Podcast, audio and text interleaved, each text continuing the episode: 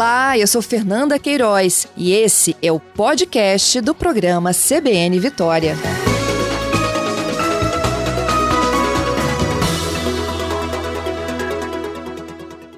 Bem-vinda, presidente. Obrigado por atender a Rádio CBN Vitória. Eu que agradeço imensamente o convite. Obrigada por essa oportunidade. Também cumprimentar os nossos ouvintes é, justamente nesse ano né, de mudança, a sua chegada né, à presidência também é um marco em si.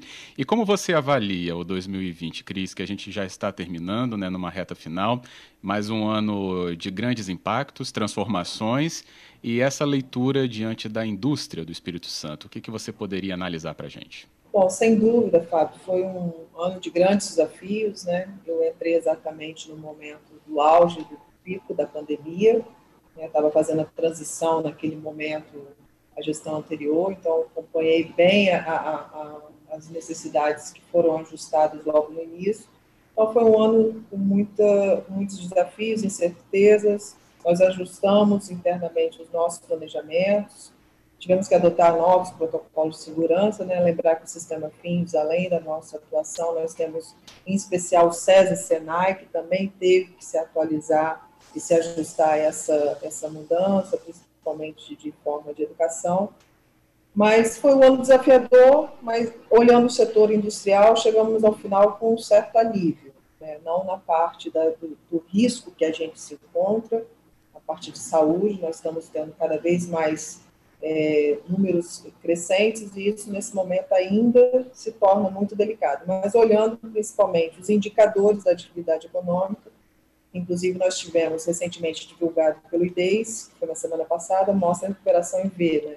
A, a economia estadual cresceu 9,5% nesse terceiro trimestre em relação ao trimestre anterior, depois de dois trimestres negativos. Então, na passagem do segundo para o terceiro trimestre, todas as atividades econômicas do Espírito Santo cresceram e contribuíram positivamente para esse bom resultado que nós estamos vendo agora com destaque para a expansão de 19,1% da indústria.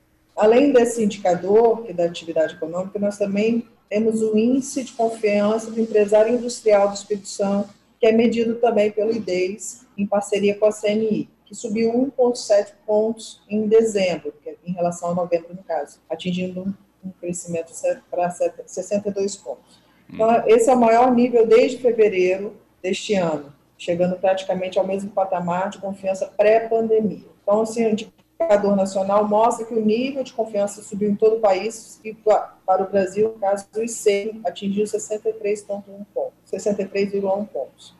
Então, o que eu gostaria de destacar, e é, que é importante notar que esse movimento de otimismo é consequência de tanto da melhora da percepção, percepção atual da condição para os negócios, quanto do maior otimismo para os próximos seis meses. Ou seja, o empresário industrial ele chega confiante para o momento futuro. Uhum. É, então, foi um ano difícil, temos ainda desafios importantes, é, temos um plano profissional pessoal da, do sistema FINDS com bastante perdas, muitas as indústrias também com perdas, mas atenção que a pandemia não passou e a gente tem reforçado bastante a necessidade de se manter os protocolos. Isso mesmo. É, presidente, lembrando durante aí a sua explicação, né, a gente poderia talvez né, na minha leitura, e você pode explicar até melhor né, como foi atravessar isso, porque logo no início, no auge da chegada da doença, ou no auge né, daquela é, parte mais aguda de uma primeira fase de contaminação, muito se preocupou com a indústria, né, com, por causa de que estávamos ainda né, tomando ciência dos protocolos necessários para aquele momento, né, de conhecimento da doença, a preocupação em torno se a indústria poderia continuar funcionando, e no momento seguinte, com uma adaptação maior né, de todos nós, o consumo levou até um aumento da demanda para a indústria, e acho que se reflete nesses números que você acabou de trazer. Esses dois momentos foram marcantes é, explicitamente também para vocês, né, de dentro das organizações? Bom, é, desde o primeiro momento sabíamos que a indústria poderia ser muito impactada porque nós temos um, um volume de funcionários ligados ao setor industrial de forma representativa aqui no Espírito Santo. Uhum. Então, iniciamos rapidamente um ajuste de protocolos da saúde junto ao SESI Saúde para disponibilizar e organizar é, é, de forma intensa. Mas mesmo assim, a gente fez uma, uma, uma, atuação, mas tivemos uma redução considerável nas operações de indústrias, principalmente de grande porte. E com isso fomos percebendo que comércio sendo impactado, começou a fazer a retração para a indústria, todo mundo naquela expectativa de como que seriam os próximos meses.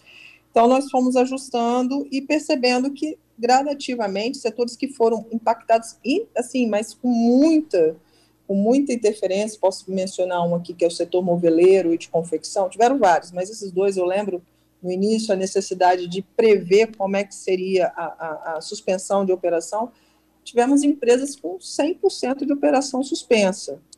Né? Sem, assim, o setor confecção, nós estamos falando de 30 mil funcionários ligados ao setor de confecção e vestuário no Espírito Santo. Então, foram impactos fortes, indústrias grandes que fizeram uma redução de, de volume de produção e que, consequentemente, no retorno, isso iria inclusive dar um, até um custo maior de operação, mas as coisas vieram se ajustando, né, recuperando, até um pouco antes, o setor moveleiro, por exemplo, foi muito impactado, começou a receber demanda é, de forma a, antes do previsto, né, então com isso, assim, também teve uma questão de se reajustar a linha de produção, diferentemente do comércio, né, que tem, você faz novas contratações e você ativa rapidamente a indústria, é, quando você retrai a produção, você tem ainda um tempo para você conseguir alcançar o, o, o, estágio que você estava para com eficiência de produção, para justamente evitar os gargalos. Tanto isso é verdade que nós vemos aí no cenário nacional problemas graves ainda de falta de matéria-prima e de insumos, né, porque a indústria teve uma retração, se reajustou, o mercado voltou a dar uma recuperada, e agora a gente vê aquela demanda reprimida sufocando, criando gargalo.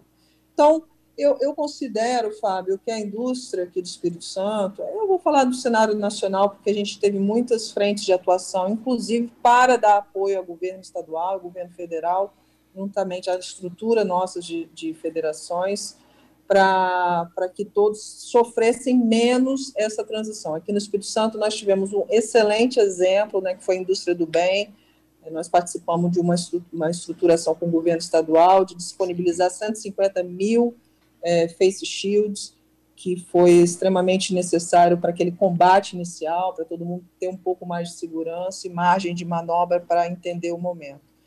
Então, é, é, muito ajuste, Fábio. Se você pensar assim, você tem que parar uma linha de produção é, volumosa. Vamos pegar uma planta aqui da ponta de tubarão, né, que é, uhum. são plantas complexas em relação à operação, ela realmente sofre um impacto muito grande quando você tem que fazer uma retração. Mas vejo que a indústria contribuiu muito, inclusive na sociedade em geral, para disseminar essa questão de protocolos em relação ao momento Covid. É, então, assim, é, a gente bem... não teve interrupção de indústria no Espírito Santo. Tivemos outros estados com interrupção de produção industrial, né, sem poder realmente exercer a atividade. É quando você lembra da, da Ponta de Tubarão, né, um, um local né, reconhecidamente industrial, industrial aqui do estado também, né, presidente. Uhum. Ali é a movimentação tanto de, né, de pessoas que prestam serviço quanto dos próprios né, funcionários daquelas empresas é, passa dos milhares né, de pessoas em circulação naquele local. E o que a gente acompanhou no início do ano, né, com algumas informações que foram sendo confirmadas pelas empresas, é que de realmente, literalmente de um dia para o outro, é, mais de 5 ou 6 mil pessoas foram colocadas em home office, né? Então, não houve uhum. paralisação, mas houve uma transformação também enorme no próprio jeito dessas organizações lidarem com seus processos e também na, na, na conexão é, na interação com seus próprios né, é, funcionários no seu próprio corpo. O que, é, pelo número gigante, já se mostra também um desafio na mesma proporção. E como a gente atravessou isso até agora, dezembro, percebemos que sim, o fruto foi é, muito proveitoso, né? foi muito frutífero também, pelo menos o que foi imposto conseguiu-se trazer um campo muito positivo. E acredito que isso se refletiu também em todas as outras organizações que a Findes também né, tem aí no seu corpo. Sim, a gente, a gente teve uma aproximação com essa atuação de grandes plantas aqui do Estado, com protocolos bem rigorosos, né, por conta do volume. Isso, a, nós adotamos internamente medidas é, rigorosas, né, principalmente olhando na parte de, da educação, sem olhar a parte nossa de sede, que também nós temos um volume de 700 colaboradores que circulam na Reta da Penha, mas nas nossas unidades, a gente tem que adotar, né, fora a suspensão das aulas, a gente também fazer aquela migração imediata para o momento que foi, quem foi para a indústria foi para home office, a gente que teve que manter as nossas operações enquanto entidade ali, olhando SESI Sim. em especial, a gente teve que também se ajustar muito rápido. O que, que eu vejo de positivo é, é, nessa questão da ter acontecido essa mobilização de forma eficaz, né? Tanto que até hoje nós temos indústrias que optam por permanecer com os colaboradores em home office e nem por isso tiveram desempenho pior. É, a gente observa que as empresas são muito bem organizados aqui no estado. Isso é uma boa. O Espírito Santo é um bom exemplo de conseguir se ajustar a essa mudança é, digital do momento, né? Que teve que sair realmente as pessoas do ambiente físico para transformar para um outro, um outro modelo. Então, assim, também trazendo para a nossa realidade enquanto entidade, nós também conseguimos fazer esse ajuste rápido. Isso é um, é um trabalho que se vem ao longo do tempo, né, organizando processos, tendo disponibilidade de investimento em tecnologia.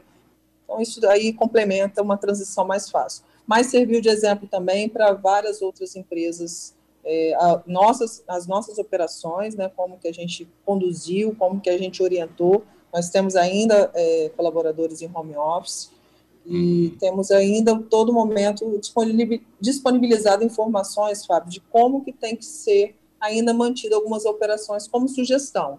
Né? Então, nesse momento agora que volta um aumento, inclusive, de casos, a gente voltou uma atuação de divulgar que é necessário se ter permanência de home office, quem puder voltar aquela, aquela intenção inicial que foi bem, bem positiva, a gente também tentar resgatar agora isso nesse momento de crescimento. Com certeza.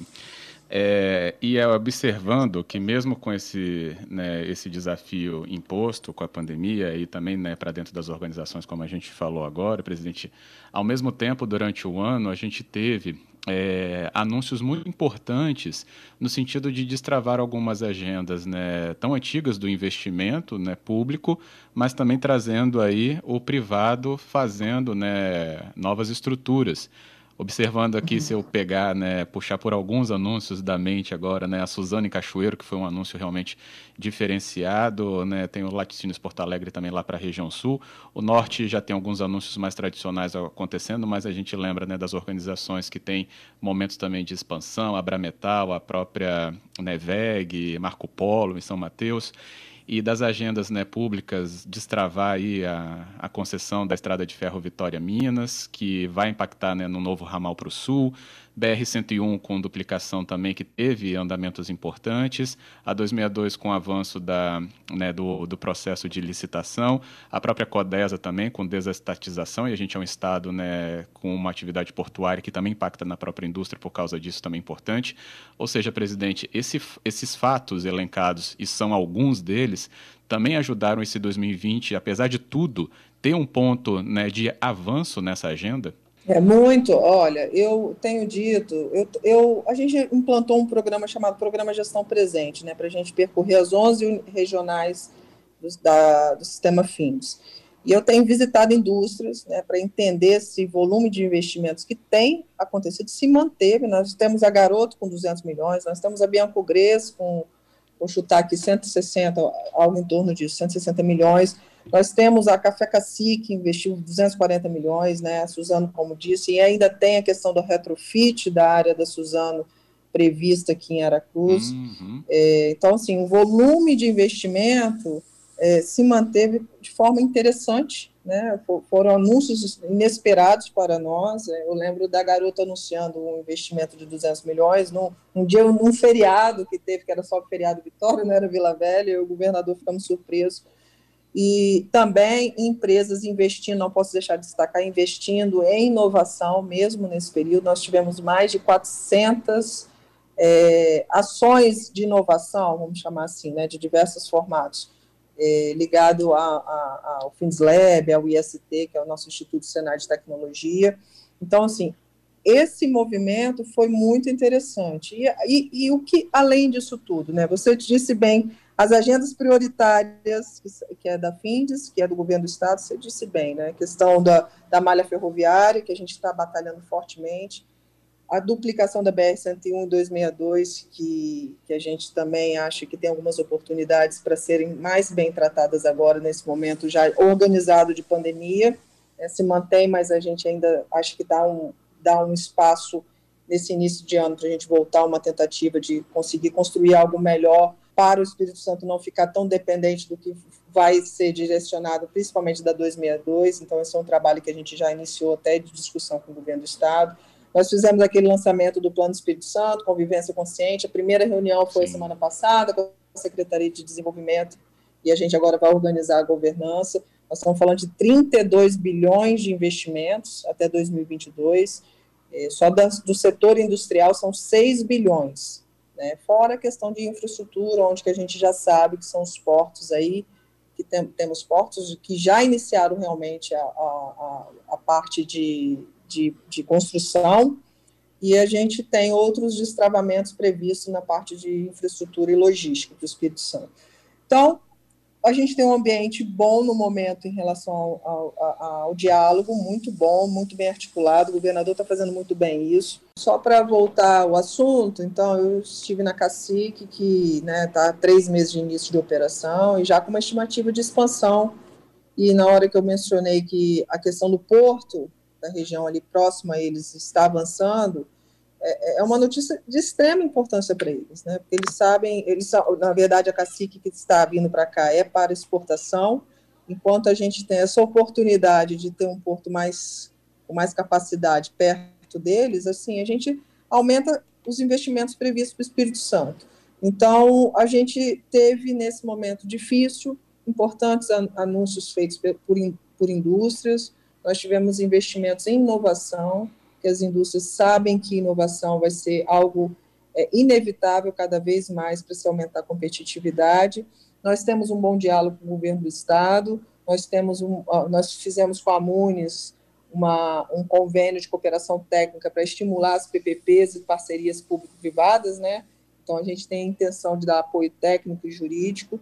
Então tudo isso são agendas que a gente está tratando para destravar as necessidades do desenvolvimento do Espírito Santo é, é, é necessário assim a persistência da agenda, sabe, Fábio? Porque Sim. alguns são temas antigos, mas a gente vê que a, persistência faz os avanços acontecerem. Isso mesmo. Lembrando que a Cris Morini conosco, a presidente da Federação das Indústrias do Espírito Santo, a Finges. E às vezes a gente tenta né, separar, delimitar o tema, mas é impossível, né, presidente? Porque a, a, o lançar né, de, um, de um projeto agora vai impactar tanto no futuro, então não dá nem para delimitar, né? Isso termina em 2020, para isso começar em 21. Então vai ser uma sequência, como você estava até nos explicando isso. agora. Mas para o ano que vem especificamente, a gente poderia observar, claro, né, a influência de, desses, dessas iniciativas para trazer né, empregos, né, criação de vagas de trabalho e ainda essa demanda, por exemplo, que foi lançada num corredor centro-leste, é, centro né, para aí uma integração maior com Minas e centro-oeste, né, propriamente dito e ainda o plano de convivência, como você falou. Então a gente tem pelo menos aí também né, outras iniciativas a, a trazerem é, mais é, investimentos ou outros complementos para o 2021 que já está chegando. É por aí que a gente poderia também trazer essa leitura para o ouvinte? Bom, falar do, do, Espírito Santo, que sem dúvida nenhuma, esse momento da, da malha ferroviária, que é o corredor centro-leste, a gente está numa agenda muito intensa com o Minas, porque sabe que o Espírito Santo tem uma, um papel extremamente importante para conseguir é, fazer escoar o que sai de, realmente de Minas, e a gente tem, nesse momento, um, uma janela de oportunidade para o Espírito Santo não ficar fora nos próximos 30 anos. Importante a gente ter essa noção que se a gente não receber investimento agora nessa, nessa renovação dessa outorga, desse corredor centro-leste, a gente pode ficar sem capacidade de ampliar as nossas o que chega para o Espírito Santo, né? O que a gente tem hoje de capacidade de volume que chega para o Espírito Santo. E como a gente já tem a previsão de novos portos, a gente tem que cuidar disso agora. Então, esse é, é esse é um assunto que a gente está tratando com muita intensidade, mas a gente tem os outros que a gente não pode esquecer. Né? Nós temos a questão da que a gente também defende muito a aprovação da nova lei do gás. Aqui no Espírito Santo a gente está avançado e a gente inclusive tem um, um grupo de trabalho junto com o governo do estado para regulamentar isso da melhor forma para que o estado tenha realmente cada vez mais atração para os investimentos, que a gente sabe que isso é super necessário. Nós temos também agendas junto ao governo federal para avaliar o custo do Brasil, é, também é um tema que a gente está cuidando muito com outras federações e com o governo federal, para a gente entender o que é esse custo Brasil, o que, que já deixa a gente com perda de competitividade. Enfim, é um, é um, é um volume muito grande realmente de demanda para a gente é, deixar cada vez mais o Estado com capacidade de desenvolvimento. Com certeza. Queria agradecer, presidente, porque as iniciativas são inúmeras, você conseguiu nos trazer um panorama né, coeso, conciso sobre o que Espírito Santo atravessou e tem aí as perspectivas de acompanhar nos próximos meses. A gente termina por aqui, mas com o convite já que você volte para falar de todos os outros andamentos. Muito obrigado, viu? Eu que agradeço mais uma vez pelo convite. Um Boas abraço. festas, presidente. Obrigada.